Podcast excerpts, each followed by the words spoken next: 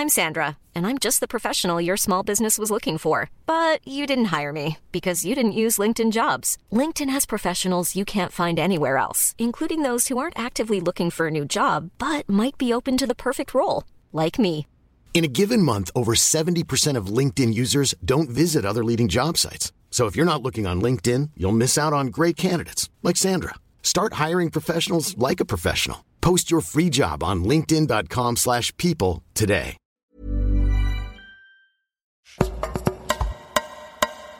Vous écoutez Animal, la série qui s'intéresse à l'animal en ville, des êtres vivants petits ou grands avec lesquels nous partageons nos cités.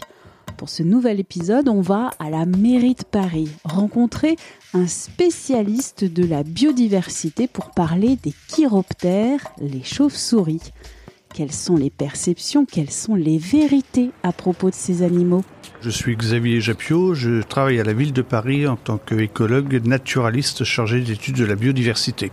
La chauve-souris, c'est un mammifère, comme nous, c'est un animal à mamelles, un animal ayant des poils, et cet animal-là est régulier dans toutes nos villes. Donc une chauve-souris, ce n'est pas forcément très très grand. La, plus commune, la pipistrelle commune, comme le nom l'indique, elle fait la taille d'une crevette rose, elle a une envergure de 24 cm maximum, et en fait, ses doigts se sont allongés au cours de l'évolution pour permettre finalement l'accroche d'une aile entre les différents doigts et à la fois entre les deux pattes arrière et la queue, ce qu'on appelle uropatagium. C'est le seul animal non oiseau qui soit capable de battre des ailes. Nos chauves-souris européennes sont toutes de couleurs sombres, qui peuvent varier d'un brun chaud à un brun sable, rarement noir. Si vous êtes dans certains pays tropicaux, comme dans le département de la Guyane, vous en verrez qui sont blanches avec des museaux et oreilles orangés. Donc il y a une très grande diversité de tailles, de formes, de couleurs, mais également d'adaptation. Nos chauves-souris de France métropolitaine sont essentiellement sédentaires. Quelques espèces sont migratrices ou erratiques. Erratiques, c'est qu'elles se déplacent en fonction des saisons. La plus connue et très rare, c'est la grande noctule. Donc c'est une très grande chauve-souris qui dépasse les 40 cm. Celle-ci est migratrice, donc on la contacte très rarement. Alors nous, espèces humaines, nous sommes une espèce diurne, même si on va en boîte de nuit, ça regarde chacun. Donc on n'est pas forcément habitué à se déplacer au crépuscule, à l'aube, voire même de nuit. Donc à part avoir cette occasion de regarder autour des réverbères où certaines espèces, et pas toutes, de chauves-souris viennent prélever, capturer des insectes, on les voit rarement. Néanmoins, on peut en voir des fois en pleine journée. Donc oui, les chauves-souris sont partout autour de nous, mais en effet, il faut avoir l'œil, non pas regarder ses pieds, c'est bien de regarder où met ses pieds, mais lever la tête et de les voir se déplacer au-dessus de nous. Donc en ville, les chauves-souris, on peut les trouver dans différents habitats, que ce soit dans des bois ou des forêts, dans des parcs et des jardins, dans des cours d'immeubles, voire au-dessus de nos immeubles.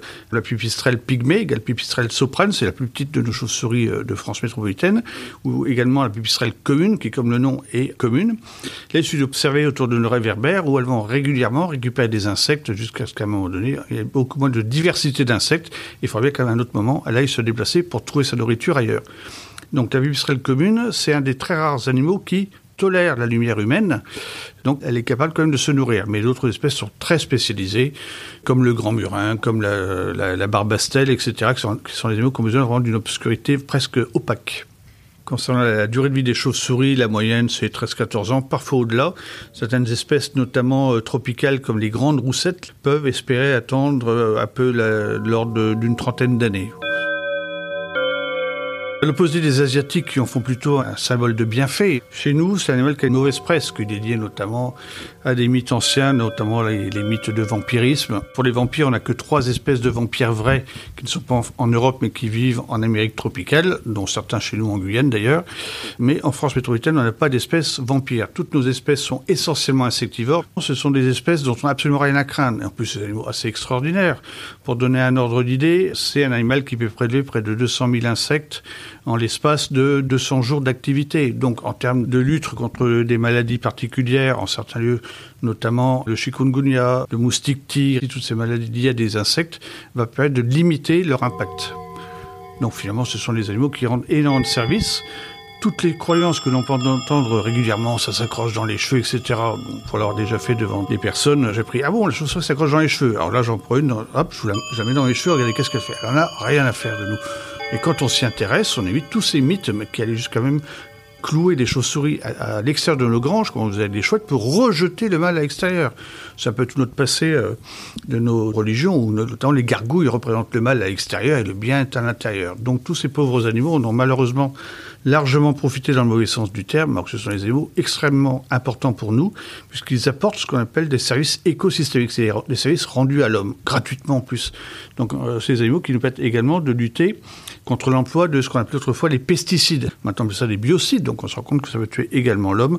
Donc c'est des animaux vraiment extrêmement indispensables à l'homme. Nous avons, nous, Parisiens, une chance énorme parce qu'on a la plus grande colonie d'hibernation de pipistrelles communes d'Europe de l'Ouest. La première est en Pologne. En moyenne, 650 individus. Donc, c'est quand même pour nous rassurant parce que depuis 2014, cette colonie revient, remonte petit à petit. Donc, en termes d'appui à l'humain pour limiter les insectes dits indésirables, c'est une colonie absolument extraordinaire. Alors pour favoriser les chauves-souris, ça fait pas de dégâts, ça va pas attaquer la laine de verre ou la laine de bois, comme on entend régulièrement, c'est totalement fou. Qu'est-ce qu'elles ont à faire? Elles ne fabriquent pas de nid, ce ne sont pas des oiseaux. Donc elles vont s'aménager euh, dans un petit trou, dans une cavité euh, du bâti, un lieu où elles vont pouvoir passer soit la belle saison, on dit, qu'elles vont estiver, soit la mauvaise saison, hiberner. Hiberner, c'est passer l'hiver, hiberner hiberner s'engourdir durant l'hiver. Descendre son métabolisme, faire battre le cœur beaucoup moins vite, avoir moins de dépenses énergétiques. Donc ces animaux-là, euh, pour les favoriser, ce qui marche très très bien et que l'on voit de plus en plus dans nos parcs et jardins, ce sont des nichoirs de type boîte aux lettres ouverts vers le bas, orientés bien sûr à l'opposé des intempéries, côté sud-sud-est. Et l'avantage de ces nichoirs, c'est que déjà il y a une couche d'asphalte ou de béton de bois qui les protège des intempéries. Si vous éclairez par-dessous, vous pouvez voir parfaitement la présence ou absence de ces animaux-là. Mais également, les crottes qu'elles vont laisser tomber portent le nom de guano, comme les crottes d'oiseaux marins, et ça fait un excellent engrais pour vos plantes. Animal, c'est une série du podcast L'été dans vos oreilles d'Anne-Laetitia Béraud pour 20 minutes. Écoutez gratuitement cette série sur votre appli de podcast et sur 20minutes.fr à la rubrique podcast. N'hésitez pas à vous abonner, à nous évaluer avec des petites étoiles sur votre plateforme de podcast préférée et à nous envoyer des commentaires à audio-20minutes.fr. On se retrouve très vite et d'ici là, bonne écoute des podcasts de 20 minutes.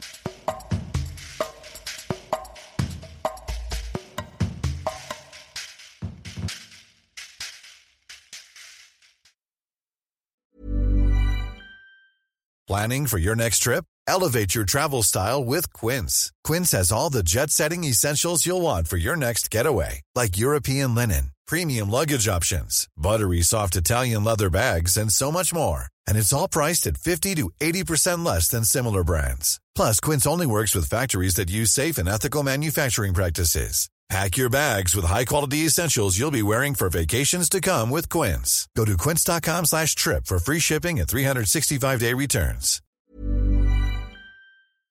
On ne va pas se quitter comme ça. Vous avez aimé cet épisode? Sportif, généraliste, sexo ou scientifique, varié mais toujours bien informé. Découvrez les autres podcasts de la rédaction 20 minutes sur votre application d'écoute préférée ou directement sur podcast au pluriel.20minutes.fr.